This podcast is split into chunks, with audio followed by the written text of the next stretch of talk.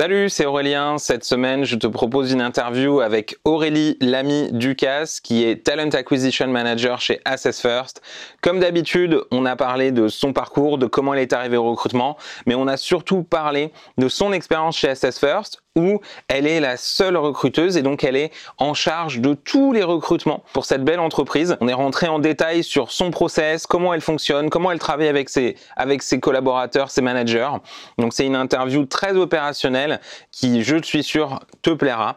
Voilà, je te donne rendez-vous à la fin de l'épisode. Bonne écoute Bienvenue dans Radio LEDR, le podcast où les recruteurs parlent aux recruteurs. Je m'appelle Aurélien, je suis formateur à l'école du recrutement et dans ce podcast, on donne la parole aux recruteurs. Pourquoi? Pour comprendre leur parcours, leurs pratiques et leurs difficultés. Tu retrouveras dans ce podcast des interviews faites par tous les membres de l'école du recrutement, que ça soit lors d'événements ou directement ici dans nos locaux à l'école du recrutement. L'objectif de ce podcast, t'aider directement à devenir un meilleur recruteur en apprenant d'autres recruteurs sur le marché et surtout de redonner ces lettres de noblesse à ce métier qu'on aime tant. Alors bonjour Aurélie et bienvenue dans ce nouvel épisode de, de Radio LEDR. Bonjour je me posais la question de où est-ce qu'on s'était rencontrés pour la première fois. Je pense que c'est un des cours publics euh, de, l'école du recrutement. Oui, c'est fort possible. Hmm. C'est fort possible. Je pense qu'il y a plus d'un an. ouais. Et, et, et tu t'es, venu t'es venu nous voir quand même euh, pas mal de fois euh, et, à force de, discuter, d'échanger, je me suis dit que ça serait très intéressant de, que tu viennes nous parler dans, le podcast. Du coup, pour les gens qui, contrairement à moi, ne te connaissent pas nécessairement, est-ce que tu peux me dire bah, qui tu es et qu'est-ce que tu fais dans la vie? Oui, bien sûr. Euh, alors, moi, je suis issue euh, d'un master de RH que j'ai obtenu il y a deux ans euh, d'école de commerce. quand j'étais jeune, j'avais absolument aucune idée de ce que je voulais faire et le recrutement, je pense comme beaucoup de personnes qui sont aujourd'hui dedans, ça m'est tombé dessus un peu par hasard. J'ai découvert pendant ma troisième année d'école de commerce à l'étranger la fameuse PRH où on commence à te parler un petit peu de ce qui peut exister là-dedans. Et tu l'as découvert comment? Tu dis t'as découvert Par des cours. En fait, j'ai découvert par des cours où on m'avait mentionné le recrutement. J'étais oui, ça a l'air sympa, mais bon, euh, sans plus, c'est absolument pas un sujet qu'on creuse à l'école, en tout cas. Euh, et quand il a fallu faire mon premier stage justement d'école, le fameux premier stage de quatrième année, euh, honnêtement, RH c'était très très large. J'avais aucune idée de ce que je pouvais faire. Et le hasard a fait que je me suis retrouvée dans un cabinet de recrutement, un tout petit cabinet de 10 personnes. Et c'est là que j'ai découvert le sourcing, le chargé de recrutement en fait, le poste. Et euh, ça a été une vraie révélation. Euh, je, suis tout de suite tombée amoureuse euh, du métier. et le deuxième stage, très souvent quand on est en école, on se dit c'est l'occasion de tester un autre métier, justement, de passer en RH par exemple pour comparer. Et en fait, moi j'ai tout de suite su que c'était pas envisageable que je continuerais dans le recrutement. Donc mon deuxième stage s'est fait en recrutement également, mon troisième stage s'est fait en recrutement et mon premier CDI, je suis partie tout de suite en cabinet où j'étais spécialisée en finance d'entreprise. Euh, pendant à peu près un an et demi, je suis restée chez Lincoln et euh, en, je dirais août de l'année dernière, je me suis fait chasser par l'entreprise Assess First que j'ai finalement rejoint en septembre. D'accord, et donc aujourd'hui, tu es Talent Acquisition Manager chez Assess First, c'est ça? Exactement, ouais, je suis vraiment responsable du, hmm. euh, du recrutement. D'accord. donc tu l'as dit, effectivement, tu es passé du. Tu es, arrivé au recrutement à la base depuis une école de commerce. Et tu as découvert ça par ton premier stage, en fait. C'est ça. Au final. Au final, ouais. Qu'est-ce que. Dans cet apprentissage, tu dis tu as enchaîné trois stages, puis ton premier CDI avant d'arriver euh, chez, chez, Lincoln, avant d'arriver chez, chez SS First, donc en cabinet. Est-ce que tu, tu, te souviens d'un moment de, réalisation, une découverte que tu as fait dans ton apprentissage de recrutement qui t'a marqué, que tu pourrais me raconter? Ce que j'appelle un eureka, c'est-à-dire un, un, moment où tu as découvert un truc et tu t'es dit ah mais en fait ça change tout de ce que de, ma manière de faire ou une découverte que tu as faite dans ton apprentissage de recrutement euh, Je pense qu'il y en a deux des fameux Eureka. Euh, le premier, et je pense comme tout jeune recruteur qui commence, c'est tout simplement le premier, euh, le premier recrutement, le premier placement comme on appelle ça dans les cabinets. Euh, c'est une satisfaction personnelle, surtout de voir évoluer la personne, la voir euh, s'épanouir dans son nouveau poste, lui avoir proposé une nouvelle opportunité. Euh, c'est le premier moment où je me suis dit, c'est dingue, j'ai un impact sur la vie des gens et ça m'a poussé à continuer sur cette voie. Et le deuxième qui vraiment a changé complètement ma vision du recrutement et même ma façon de sourcer et de recruter, c'est mon arrivée chez Assess First, qui euh, du coup a un mode de recrutement qui changeait complètement de mes habitudes, qui était basé sur le CV, enfin la finance. Euh, top 10 écoles, c'est la base dans ce type de secteur.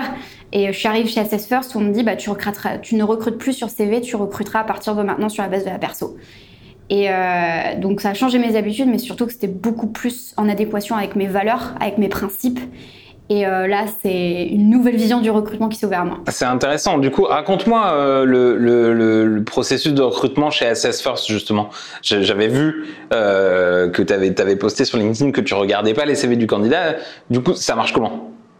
Alors, j'entends tout de suite déjà les gens réagir euh, et me dire bah, c'est impossible, on peut pas ne jamais regarder les CV. Alors, je le conçois. Je dirais qu'il y a 30% des postes pour lesquels je vais recruter, je vais regarder le CV pour des postes techniques ou qui vont exiger un socle de compétences euh, nécessaires en fait, comme du juridique ou un DAF ou ce genre de poste.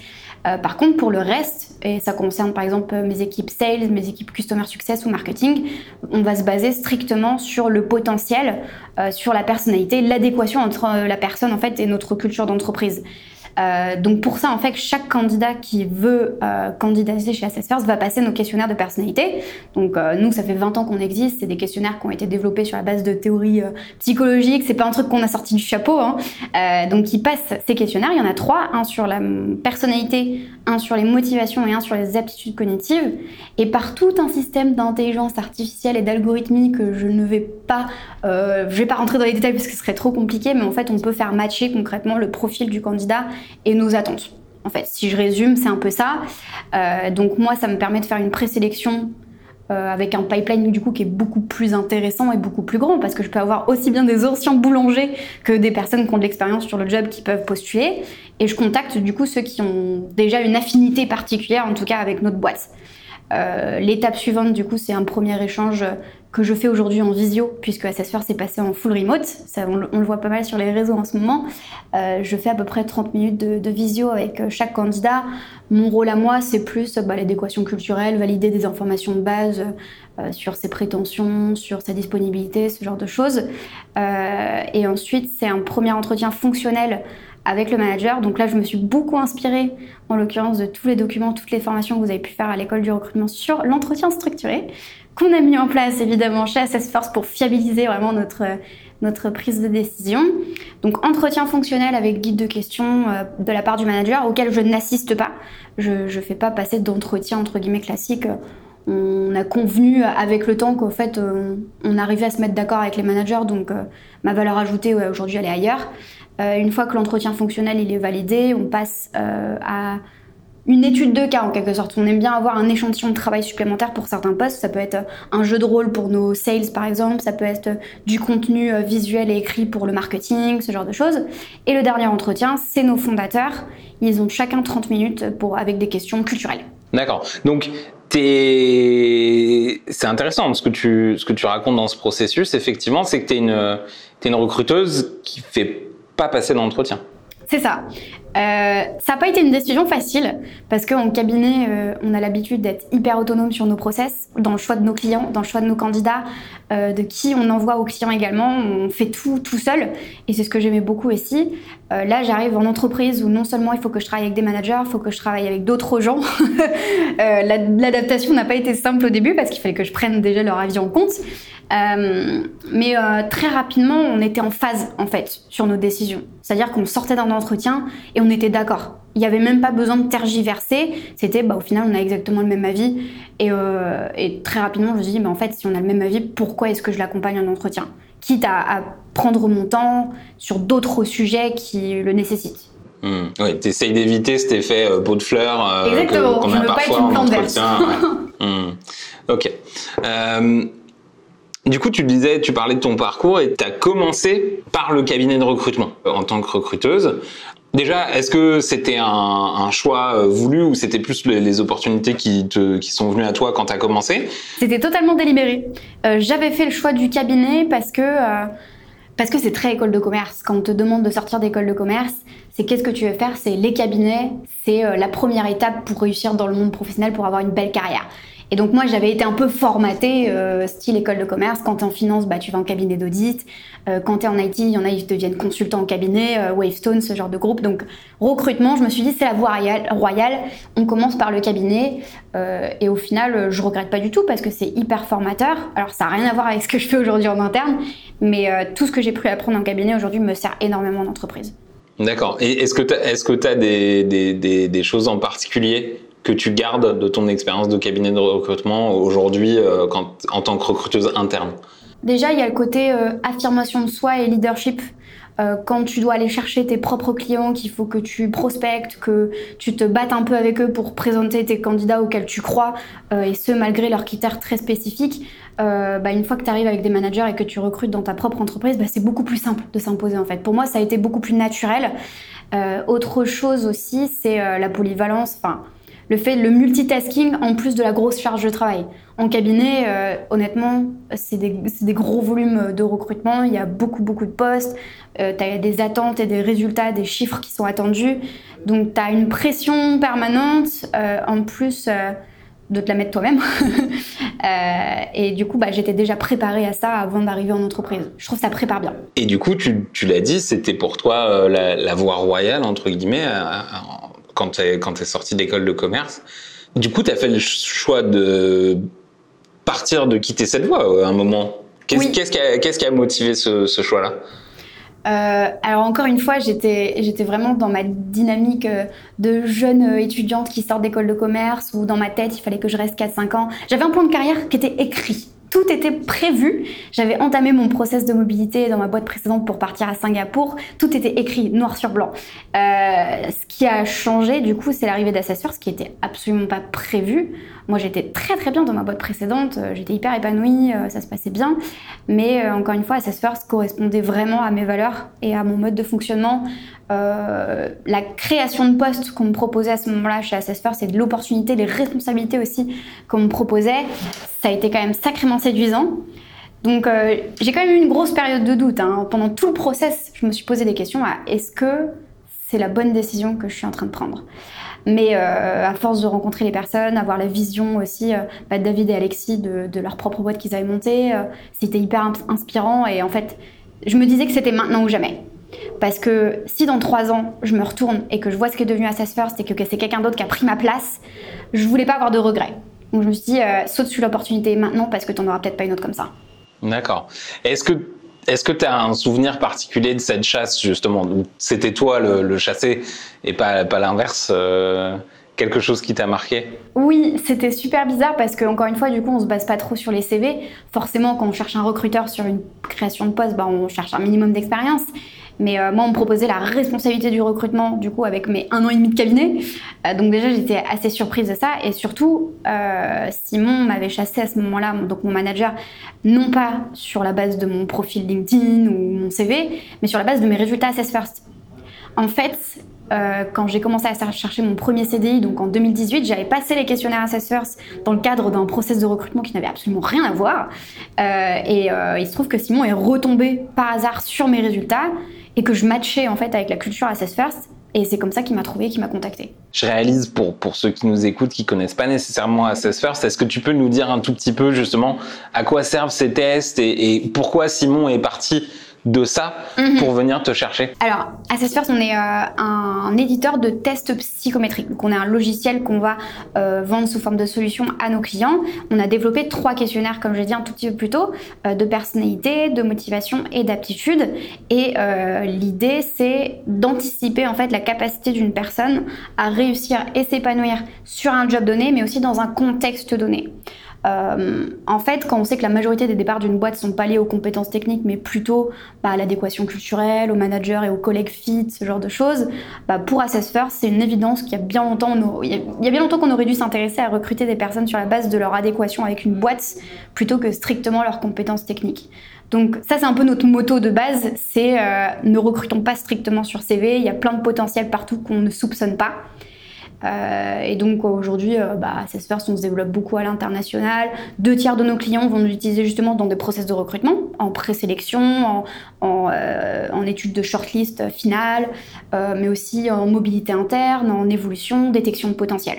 Ok, merci pour le petit rappel. je, réalisation soudaine pendant qu'on on, on parle de, de, de, tout ça et que euh, tout le monde n'est pas nécessairement au, ouais, au courant de, de, la solution. Euh, donc tu l'as dit, on t'a proposé de prendre au final la, la direction de, du recrutement chez Assess First. Donc avant toi, il y avait personne? Alors il y avait eu une personne en l'occurrence. Hum, je ne rentrerai pas dans les détails parce que c'est un peu gênant, mais ça n'avait pas fonctionné en fait. Euh, et du coup, moi, je suis arrivée euh, sur un poste où du coup, il y avait beaucoup d'attentes parce qu'il y avait du retard qui avait été pris sur les recrutements. Il y avait énormément de trous dans la raquette. Je suis arrivée en mode pompier.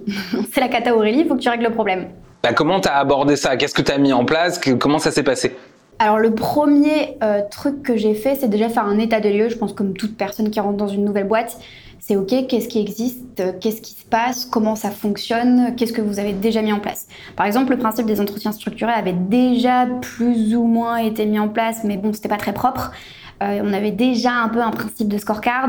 Euh, il n'y avait pas de process d'onboarding, il n'y avait pas euh, de process de décision vraiment à la fin euh, d'un process de recrutement. Donc c'était un peu le bazar. Désolé Simon si tu entends ça, mais c'est un peu le bordel, faut dire ce qui est. Euh, donc voilà, premier état des lieux. Deuxième chose que j'ai faite, c'est m'intéresser au métier et à la culture. J'ai passé une semaine d'observation. Donc j'ai suivi euh, bah, les, les, euh, sales en call client, j'ai demandé à mes développeurs de me former à leurs outils, à ce qu'ils pouvaient utiliser, les frameworks. L'IT, je découvrais. Je n'avais jamais fait de recrutement IT avant d'arriver chez Assess First et euh, c'était un des gros enjeux recrutement qu'il fallait faire, donc euh, je débarquais complètement.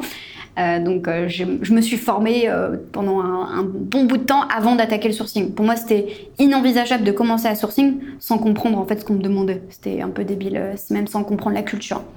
ensuite, j'ai priorisé.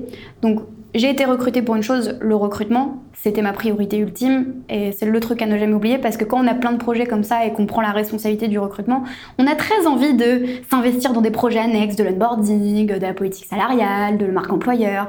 Mais en fait, il faut jamais oublier ce pourquoi on a été recruté recruter. donc j'ai failli l'oublier plusieurs fois. Euh, donc c'est ce que je gardais en grande partie euh, de mon temps. Et quand il a fallu faire euh, la prioriser en fait les projets annexes justement. Marque employeur, je me suis dit bon, ça peut attendre un petit peu pour le moment. La priorité, c'est fiabiliser mes recrutements, donc mettre en place les entretiens structurés en l'occurrence. D'accord. C'était c'était ta premier, ton premier projet au final, un peu ta première grande décision quoi. Exactement. Maintenant, ça fait combien de temps que tu t'es chez SS First? Euh, bah, Bientôt un an. Bientôt un an. Ok. Du coup, c'est déjà un petit bout de temps. Si tu regardes en arrière, dans tout ce que tu as eu envie de faire ou dans de ce que tu as pu mettre en place, qu'est-ce qui a particulièrement bien fonctionné Et à l'inverse, euh, qu'est-ce qui, qu'est-ce qui a été un peu. Est-ce qu'il y a eu des échecs, des choses où tu t'es dit Ah, ça, j'étais sûr que ça fonctionnerait et au final, pas du tout? Alors, contrairement à ce que je pouvais penser au tout début, euh, l'entretien structuré a eu beaucoup de succès.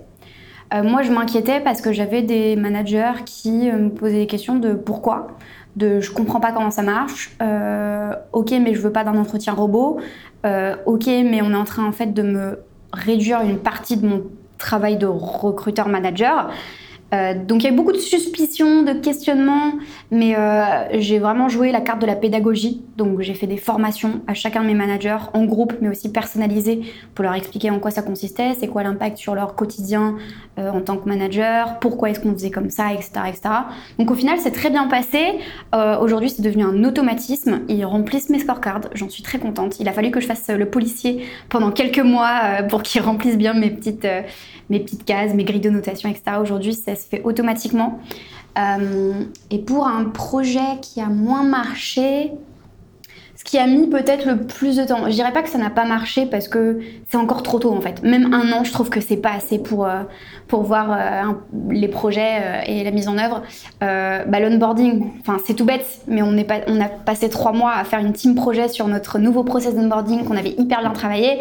Bim, on m'annonce que Assess First passe en full remote. Bon, on repart à zéro et on va retravailler dessus pour bah, l'adapter au télétravail. Ouais, donc pour l'instant, à voir. À voir. To be continued. C'est ça. Et du coup, tu me disais, tu es, es seul aux commandes. Il y a probablement d'autres recruteurs, d'autres recruteuses qui sont dans ta situation, qui peut-être se posent la question de se mettre dans cette situation-là. Euh, c'est quoi les avantages et les inconvénients de, j'allais dire, d'être en, d'être en solo? Alors, je vais commencer par les inconvénients, parce qu'il y en a un qui me vient tout de suite, c'est la solitude. c'est la solitude, forcément, même si j'ai un manager qui, euh, dans le passé, en fait, avait fait un peu... Euh, avait pris un peu la casquette de recruteur parce qu'il fallait bien que quelqu'un le fasse, donc c'est pour ça que je lui ai été rattachée euh, il y a quand même une grosse notion de solitude. J'ai pas d'équipe à proprement parler, surtout que maintenant qu'on passe en full remote, j'ai pas de gens avec qui je peux vraiment parler au quotidien de choses informelles. Si je parle aux, collaborateurs, c'est euh, bah, parce que j'ai un sujet recrutement avec un manager, etc. etc. C'est plutôt ça. Euh, c'est aussi que je ne peux pas parler de mes problématiques, parce qu'il y a quand même une notion de confidentialité aussi dans ce que je fais. Donc il y a des moments où j'ai envie de me plaindre, j'ai envie de râler, j'ai envie de raconter des choses, mais je ne peux pas, parce que j'ai personne avec qui en parler vraiment, à part mon manager. Euh, donc j'ai aussi l'avantage d'avoir bah, le réseau de recruteurs pour, pour partager mes peines et mes souffrances et mes questions. Euh, après, je pense qu'il y a quand même beaucoup, beaucoup plus d'avantages parce que l'avantage principal pour moi, c'est euh, bah, la liberté. Enfin, on a un niveau d'autonomie qui est quand même assez dingue. Les responsabilités qu'on nous confie, quand même, il faut quand même une grosse notion de confiance entre les personnes. Euh, je pense que ça peut pas se faire dans toutes les boîtes, mais surtout à mon niveau d'expérience, hein, c'est ce que je veux dire plutôt. Mais c'est une très grosse satisfaction personnelle pour moi, en tout cas, de me dire que à mon âge et avec mon niveau d'expérience, on me fasse confiance pour gérer le recrutement dans une entreprise de 55 personnes. Si tu avais en face de toi quelqu'un qui, qui, est dans, dans ton cas, dans ta position, dans une autre boîte ou qui réfléchit à, à prendre un poste comme ça, qu'est-ce que tu lui donnerais comme conseil? Le premier, et c'est ce que j'ai fait, et honnêtement, je conseille à tout jeune recruteur ou recruteur qui veut se lancer dans cette expérience-là, c'est de contacter déjà d'autres recruteurs avant même d'arriver dans la boîte. Euh, mon premier réflexe quand j'ai appris du coup que c'était officiel, j'allais rejoindre Assess First, c'est que j'ai contacté des recruteurs qui étaient passés par cette même phase-là en fait. Et je prends l'exemple de Claire Lise, du coup de Swile. Euh, je prends l'exemple de Chloé Suisse qui était chez, euh, qui avait été chez euh, chez Content Square. Exactement, chez Content Square, qui est chez Typologie maintenant. Mais du coup, je les avais toutes les deux appelées et je leur avais demandé, bah en fait, comment est-ce que vous vous avez géré la situation? Qu'est-ce que c'est d'être un recruteur solo? Comment vous l'avez vécu? Je leur ai posé mille questions. Franchement, j'ai passé de nombreuses minutes avec elles, mais c'était autant rassurant que motivant. Je voudrais revenir sur un truc que tu as dit un peu plus tôt. Tu disais, voilà, euh, tu fais pas d'entretien parce que ta valeur ajoutée, elle est ailleurs. Du coup, elle est où euh, ton aujourd'hui Où est-ce que tu vois ta valeur ajoutée, toi, dans le, dans le recrutement chez SS First? Bah, justement, au tout début, euh, à mon arrivée chez SS First, j'avais expliqué que j'avais un peu ce rôle pompier où il a fallu que je bouge des trous. Donc là, en l'occurrence, il fallait que je passe beaucoup plus de temps à recruter, vraiment à faire du volume. Aujourd'hui, mon poste est en train de prendre un peu une autre envergure. Et je pense que toute personne qui rejoint une boîte dans mon cas où ça grandit, il y a un, moment, il faut passer au next step qui est plus stratégique, plus vision long terme. C'est qu'est-ce qu'on fait du recrutement, c'est quoi les plans pour les années à venir?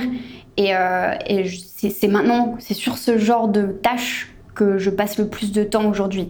C'est plus euh, bah, les prévisions. Ok, en fonction de l'activité, quel type de poste devrait s'ouvrir, à quel moment est-ce qu'il faut que j'anticipe ce recrutement, euh, que j'anticipe et que je contacte des personnes sur d'autres types de postes, que je travaille aussi sur la politique de rémunération salariale des projets annexes. Et c'est quoi une des... tu as une, difficulté que tu as actuellement dans ton poste qui devient euh, un truc, une épine dans ton pied, un truc qui te, qui te complexifie tes journées? Alors, il y a encore trois mois, ma plus grosse épine dans le pied, c'était le recrutement IT parce que justement, euh, je débarquais de la finance, j'avais jamais fait de recrutement IT. Alors, je connaissais un peu le principe du développement parce que dans mon réseau personnel, je connaissais des développeurs, mais de là à dire que je pouvais en recruter, c'était un tout autre sujet. Donc, euh, on a même pris du retard sur ces recrutements-là parce que j'étais pas euh, au top niveau de la connaissance du métier. Et même au niveau sourcing, j'étais en retard. Donc je me suis formée sur le sujet. Là aujourd'hui, euh, ça se passe beaucoup mieux, justement parce que je me suis bien formée sur la question et euh, j'ai demandé à d'autres recruteurs comment eux menaient leur propre process de recrutement IT. Donc, euh, donc ça se passe beaucoup mieux. Qu'est-ce qu'ils t'ont dit qui t'a le plus servi? Tu dis que tu es allé voir d'autres recruteurs. Est-ce que tu te souviens d'un conseil que, qui t'a été particulièrement utile? Alors même si j'étais déjà une adepte par exemple de la personnalisation dans mes messages d'approche, qui est pour moi une évidence, euh, je, parle, je pense par exemple à, Tanguy Barry ou à Ludwig, qui euh, eux sont encore à un autre niveau de la personnalisation, euh, qui est vraiment dans. Ils prennent en compte le projet du développeur, pour avoir une approche ultra personnalisée, on s'intéresse vraiment à la personne, vraiment qualitatif encore plus qualitatif que pour les autres jobs. Donc ça, ça a été un de mes premiers conseils qui m'a beaucoup servi et j'ai vu la différence en fait après. Un autre conseil très pratico-pratique, c'est de passer par le compte LinkedIn d'un CTO par exemple. c'est bête, mais euh, j'ai eu un taux de retour qui est beaucoup plus important avec le compte LinkedIn de mon, de mon CTO que le mien en fait. Donc ça c'est aussi un bon conseil que j'avais pas avant. Et tu parlais là de, de, passer par LinkedIn pour approcher les gens. J'ai lu aussi que tu étais une, une, grande fan de, euh, du SMS pour contacter les candidats. C'est un, un format qui génère toujours des grandes discussions euh, quand j'en parle avec des recruteurs. Est-ce que tu peux me raconter bah, déjà comment tu l'utilises et est-ce que ça t'apporte toi dans tes approches? Alors même quand j'étais euh, sur des profils financiers, on s'imagine en fait toujours qu'il euh, y a certains profils à qui ça ne s'adapte pas, avec qui ça ne fonctionne pas. Euh, je suis pas tout à fait d'accord, parce que je vois même mon père, hein, 50 ans, finance, tu lui envoies un texto, il est beaucoup plus rapide que par mail ou pour un autre sujet et il trouve pas ça intrusif. Euh, donc même avec mes profils financiers, DAF, c'est quelque chose dont j'avais l'habitude, plutôt sur la fin de process. Quand j'avais déjà établi un lien avec eux, euh, que ça devenait plus naturel. Euh, là aujourd'hui, euh, je vois les types de profils que je contacte, c'est plutôt des profils assez juniors, jeunes, en tout cas de la même génération à peu près de moi, que moi. donc ils ont l'habitude d'être tout le temps sur leur téléphone. Donc je vais pas faire mon message d'approche premier par SMS. Je vais toujours rester sur un format un peu classique, même si j'aime pas le mail, j'envoie très peu de mails. Je vais faire plutôt euh, soit du LinkedIn, soit un appel. Mais si je vois qu'il répond pas, c'est texto tout de suite. Euh, euh, pour, après ma relance, quoi, au bout de deux jours.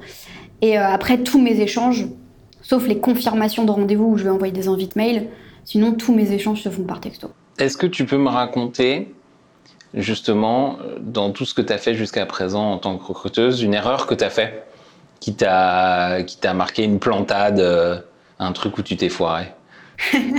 Alors j'ai un dossier, euh, une grosse grosse boulette que j'avais fait quand j'étais euh, chez Lincoln. Ouais ouais. Euh, vendredi soir, j'étais à l'opéra avec mes parents, très agréable. Je leur raconte ma semaine, comment ça s'était passé, et je commence. On était à l'entracte, donc quasiment personne autour. Je commence à parler de mes dossiers de la semaine, sur avec qui, avec quel type de client est-ce que j'ai travaillé. Pas mentionné de nom, mais j'ai mentionné des clients. Euh, le lundi, je retourne au travail et ma manager me prend dans, une salle et me dit euh, Tu serais pas allée à l'opéra vendredi soir? Je fais euh, Oui, comment ça? Elle me fait Bah écoute, on a reçu un mail et d'un ancien candidat d'il y a plusieurs années de Lincoln qui avait retranscrit l'intégralité de l'échange avec mes parents et qu'il avait envoyé à la direction de ma boîte. donc je me suis fait remonter les bretelles euh, le candidat, je t'avoue que ma manager l'a pas trop trop aimé suite à ce message parce que ça fait un peu de la délation. C'était un peu une balance. Euh, surtout qu'il y avait vraiment des échanges de conversations privées sur ma rémunération, ce genre de choses. Euh, ce moment-là, j'ai compris, ok, la confidentialité, c'est pas qu'une blague. je ne parlerai plus jamais de mes dossiers, de mon travail en dehors de mes bureaux. Ah, c'est une sacrée leçon, hein, effectivement. Ça, c'est clair. Et j'allais dire pas à l'inverse, mais euh, pour rester un peu sur le même, le même sujet, dans ton apprentissage, est-ce qu'on t'a déjà donné, est-ce que tu te souviens, du pire conseil qu'on t'a donné dans le recrutement? Le conseil où, peut-être rétrospectivement tu dis mais j'aurais absolument pas dû faire ça. Oui, on m'a donné deux conseils. Il y en a un qui est moins grave que l'autre. Euh, le premier, c'est euh, une annonce qui va dépasser un certain nombre de lignes. C'est de la merde, il faut faire des bébés annonces, des mini-annonces. Euh, le fait est que factuellement aujourd'hui j'ai un meilleur retour et des candidatures qui sont beaucoup plus qualifiées depuis que je fais des annonces qui sont assez longues. Le deuxième conseil qu'on m'a donné c'est quand j'étais en cabinet, on m'a dit Aurélie ne va jamais en interne. On m'a dit en interne tu vas t'ennuyer parce que euh, tu as moins de diversité euh, qu'en cabinet, parce que tu as moins de clients, tu as moins de typologie de poste. Donc n'y va jamais. Et honnêtement, quand Assessors m'a approché, ça m'a mis le doute. Je me suis dit, est-ce que je suis pas en train de faire la plus grosse boulette qui existe? Est-ce que je vais pas en effet m'ennuyer et regretter mon temps au cabinet? En fait, pas du tout. Euh, je fais mille fois plus de choses que ce que j'aurais pu imaginer aujourd'hui en interne qu'en cabinet. Donc je, trouve que c'est vraiment une légende urbaine que de dire qu'en interne, on fait moins qu'en. Est-ce que tu as une, euh, un livre, une vidéo, une conférence, quelque chose qui t'a inspiré récemment euh, dans ton métier de recruteuse euh, que tu aurais envie de partager, que tu conseillerais à nos auditeurs? Euh, oui, quand il a fallu mettre en place du coup les entretiens structurés chez euh, Assess First, j'ai commencé bah, du coup à regarder un certain nombre de contenus, euh, de podcasts. Bon, évidemment l'école du recrutement, je passe les détails, mais je m'en suis beaucoup inspirée. Mais euh, il y a un livre qui m'a beaucoup beaucoup servi à cette époque-là, c'était Who the A Method for Hiring que j'ai lu en long, en large et en travers qui est hyper inspirant pour, euh, pour euh, des, qui propose en tout cas de bonnes idées euh, de process de recrutement, de répartition des tâches, de critères. Ça m'a beaucoup aidé en tout cas. On approche de la, de la fin de cette interview. Euh, J'ai gardé trois questions pour toi. Euh, J'ai découvert euh, sur LinkedIn que tu étais une grande fan de manga. et du coup, moi je, connais un petit peu euh, le manga, Euh, mais est-ce que tu aurais une recommandation pour quelqu'un qui connaîtrait pas du tout et qui aimerait découvrir ce genre littéraire qui est parfois un peu méconnu? Alors oui, complètement. Alors je ne suis pas du tout euh, dans le manga euh, mainstream style Naruto et One Piece que j'ai pas du tout aimé.